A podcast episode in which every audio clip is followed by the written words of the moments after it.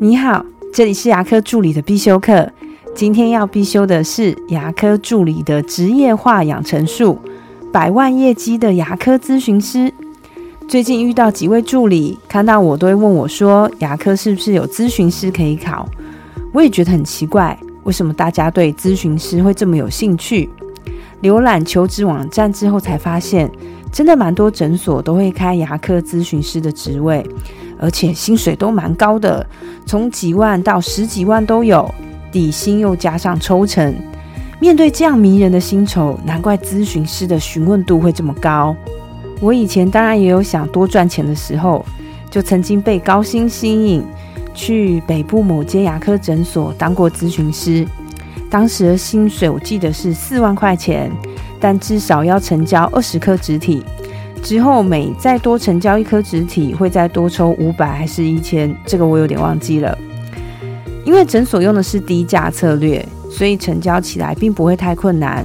然后呢，骨粉就像菜市场的葱一样，可以用来赠送。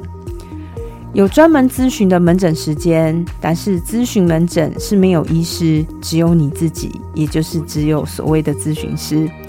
患者来了以后呢，填完资料就先拍 panel。之后，咨询师就会把 panel 给列印出来，然后呢，用笔在上面画画，看上面要种几颗啊，还要送多少骨粉等等等。最后再用话术让顾客交出定金，就可以预约植牙医师的时间了。你不要问我那时候一个月到底领了多少，因为我五天就跑了，因为我实在没有办法接受这样的模式。如果现在的我要告诉那时候的自己，我一定会说。你应该要把该做的事做好，赚钱只是必然的结果而已。牙科助理最基本的工作就是跟诊与喂教，但请恕我直言，很多助理这两项工作可能都不扎实，在本职的工作都还没有做好的情况下，就想赚高于自己能力的钱，其实这只是在绕远路而已。在跟诊与喂教基本功打好。